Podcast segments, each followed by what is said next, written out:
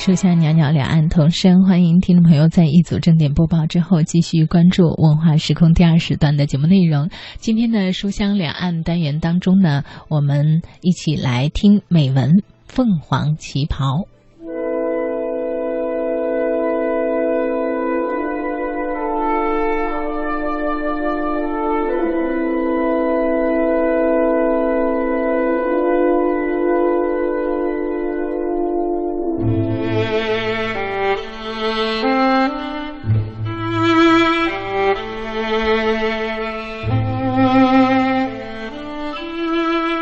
丫鬟是我的亲婆，亲婆其实不亲，只因为母亲把她叫亲妈，我们才叫她亲婆的。自然，亲婆也不是母亲他们的亲妈。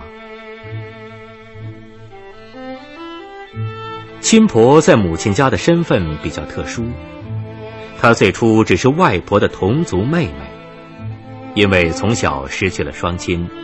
外婆的父亲收养了他。为了报恩，外婆出嫁时，他就闹着央求外婆的父亲跟着外婆一起远嫁他乡而去。虽然他依然称呼外婆为姐，其实却一直做着下人的活。那时他还不是我们的亲婆。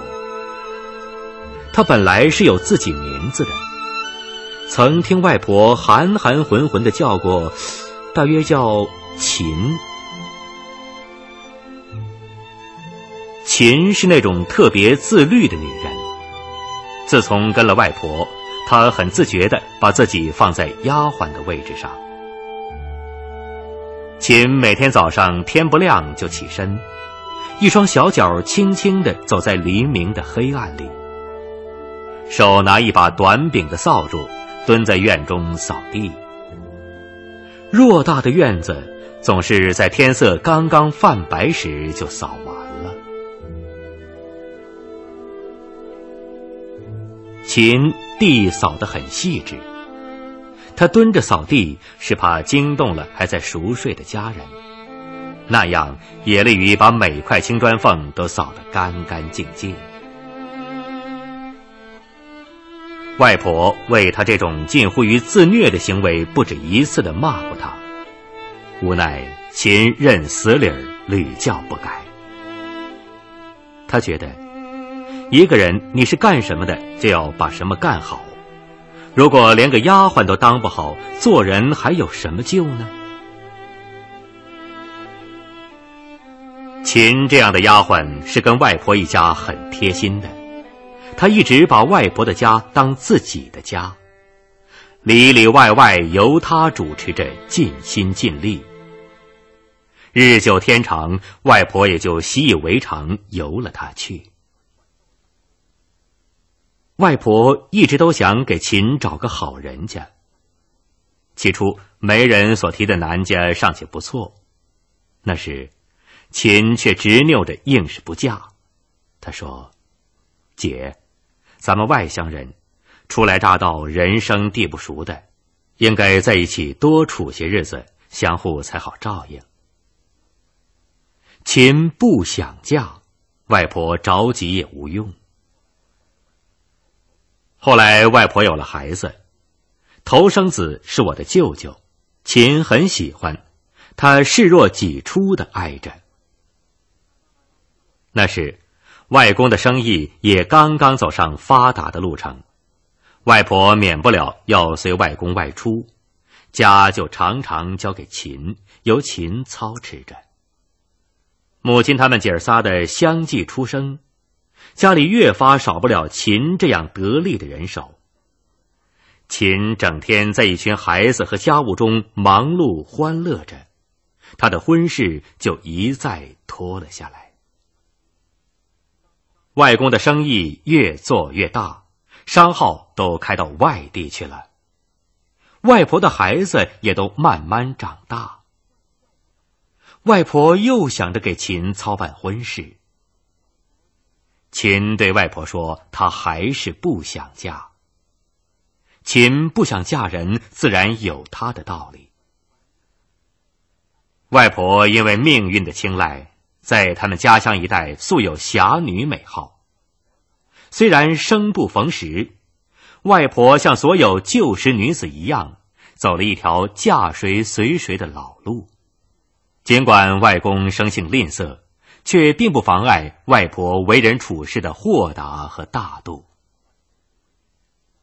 秦从小跟外婆处久了，加上出出进进，也没少见过小肚鸡肠的男人。大概在秦的眼里，还没有发现她愿意嫁的男人。然而，秦的年龄确实也不容乐观。尽管秦天生皮肤白皙，身材窈窕，但毕竟是昨日黄花了。再有媒人上门所说的男家，不是年岁太老要纳秦为妾，就是日子穷的娶不起媳妇，否则就是脑子有点不对头的。不要说秦不愿意嫁，就是秦愿意，外婆又怎能忍心呢？终于，秦的婚事有了着落。那天，媒人带来个男人。那男人大约四十岁的样子，瘦瘦高高的个头。他对外婆说：“他的发妻已经过世了，是因病而亡，膝下尚无儿女，只想娶个本分女子好好过日子。”外婆看他人还聪明伶俐，就为秦办了嫁妆，选了吉日，做主把秦嫁了。然而。外婆万万没想到，人心奸诈如此。那男人伙同媒人，为了获取外婆背着秦许下的一笔钱，唱双簧，把外婆给骗了。秦嫁过去才知道，男人的妻子虽病却没死。一旦下轿踏进家门，秦就已经是做小的了。仅此。秦还能将就忍耐。要命的是，那男人根本就不是正经人。按说，秦模样周全，举止不俗。他若能安心跟秦好好过日子，有外婆给秦的嫁妆做底，加上秦的勤快能干，日子不愁过不到人前去。可那家伙迷着青楼里的一个姐儿。娶回秦的第三个晚上，就不见了人影。可怜的秦在家侍候着他卧病多年的女人，那女人脾气极坏，秦稍有不到之处，他就要摆出为大的架子，伸出久已不修剪的指甲，秦白皙的脸上就会留下一道道血痕。在陌生人的家里。秦有着满腹的委屈，又该向谁去诉说呢？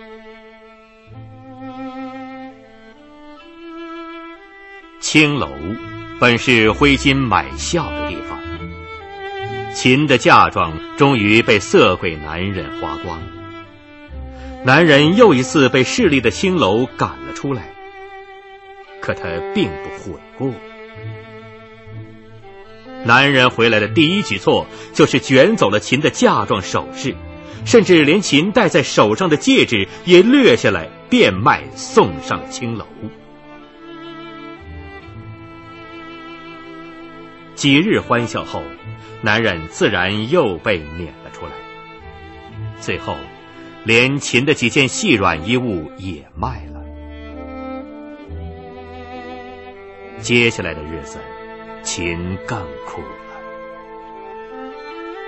没有了钱的男人，却仍然是心野的男人。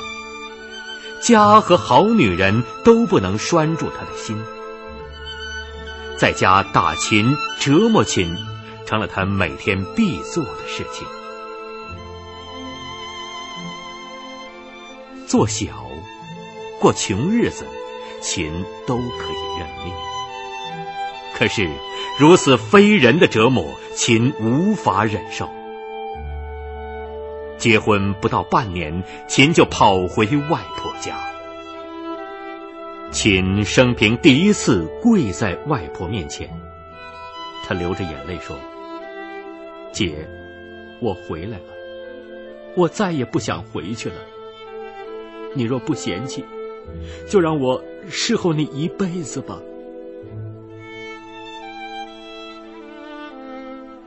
外婆认定，是她的疏忽毁了秦的一生。他看着满脸伤痕的秦，答应了秦的要求。接着，外婆叫来她的孩子们，让他们跪在秦的面前说：“叫亲妈。”从此，秦就成了母亲他们的亲妈。从小病病殃殃的母亲，没少让亲婆费心。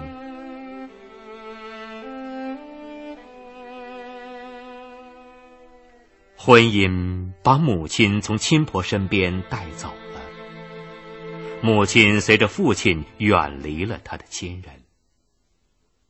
在我的记忆中，母亲是每过两年回去探望外婆和亲婆一次。小时候。我也随母亲回过外婆家。亲婆给我瘦小精干、做事利落的印象。她白净的脸瘦瘦尖尖的，五官也是小小的，眼睛光亮而慈祥。第一次见我，亲婆高兴的流着泪水，她拉着我的手说：“你是我女儿的孩子，是我的亲外孙。”母亲也流着泪让我叫她亲婆。每次母亲离开娘家，亲婆不但泪水不断，还总是背着已经当家的舅舅，偷偷的把外公的眼镜、小皮褂之类的小东西塞进母亲的行囊，弄得舅母看母亲的眼光总有提防之意，连外婆都要笑她太偏心。当时已进入人人平等的时代，亲婆仍然和外婆住在一起。她帮舅舅看大了几个孩子，虽已年迈，旧时的习惯却坚持不怠。依然每天天不亮就起身，一双小脚挪挪腾腾，自己为自己找着做不完的事情。生命。最终是要被时光在不动声色中蚕食而尽的。曾经是一身侠骨的外婆，终于在风烛残年中断了牵引她生命的风筝线。外婆的去世，对亲婆的打击最大。尽管为了这个家，亲婆耗去了她的青春，甚至一生。每个孩子的成长都有着他切肤锥心的爱，可在这个家中，外婆才是亲婆活着的精神所在。这一点，大概连外婆和亲婆当时也没有意识到。亲婆在没有了外婆的家里，日子过得并不舒心。亲婆在怀念着外婆的哀情中了度残生，不料，一场红色的热浪席卷而来，横扫四旧的大扫把掀动了外婆那双小脚下的土地。亲婆以佣人的身份被通知解放了。亲婆对那些要解放她的孩子们说：“我不是佣人。”我是孩子们的亲妈和亲婆，我不能离开这个家，我没有地方可去。那些孩子们笑亲婆执迷不悟，一定要帮助他自由。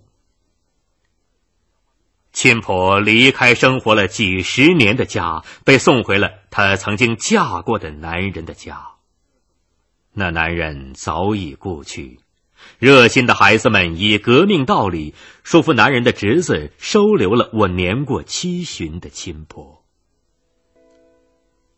母亲去看过亲婆，回来说亲婆生活的很可怜。那时，我家的日子也很艰难，母亲因久病停薪留职，一家人靠父亲的薪水度日，没有能力寄钱给亲婆。我说。可以接亲婆住在我家，母亲摇头不语。后来我知道，母亲是怕我祖母不能接受亲婆。我曾对祖母说，亲婆被解放出舅舅家了。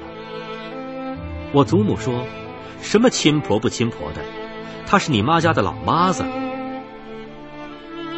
母亲再次回去看望亲婆时。亲婆已经故去半年多。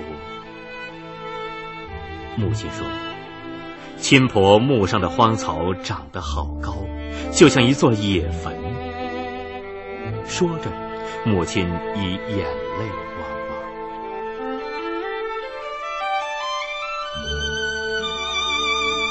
艰难的日子中，母亲常常翻箱底找出一些旧时的衣物。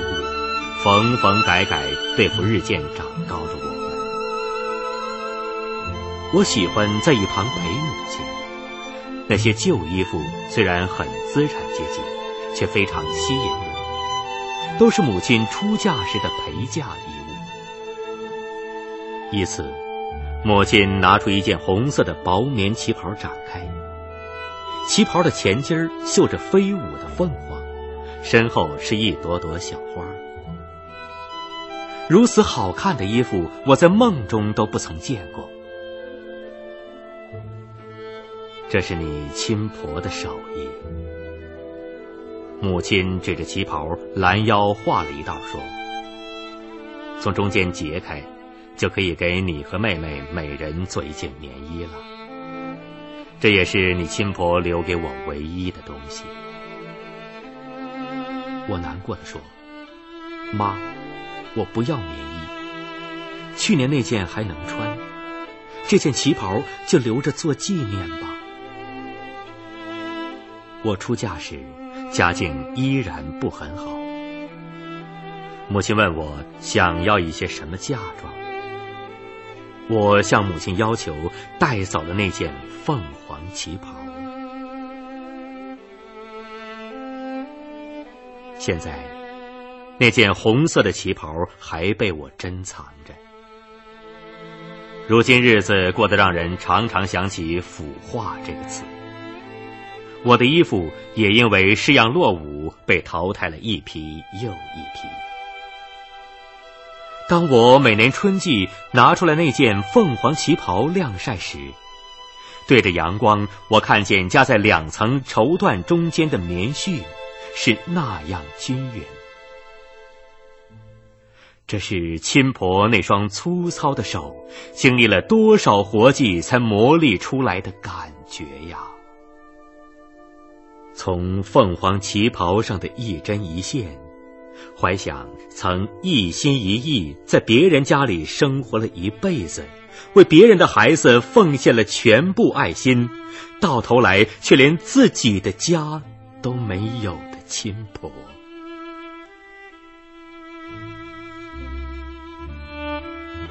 我试穿那件美丽的凤凰旗袍，镜子里的我有种说不出的滑稽。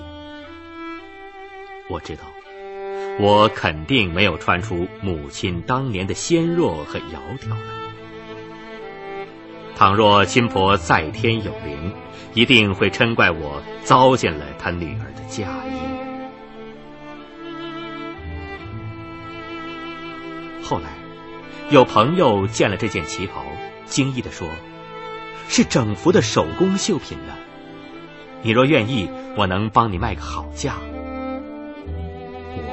自然不会答应。亲婆孤单的一生，应了那句“独自来又独自去”的老话。除了这件绣着凤凰的旗袍，这个人世再没有他的任何遗物了。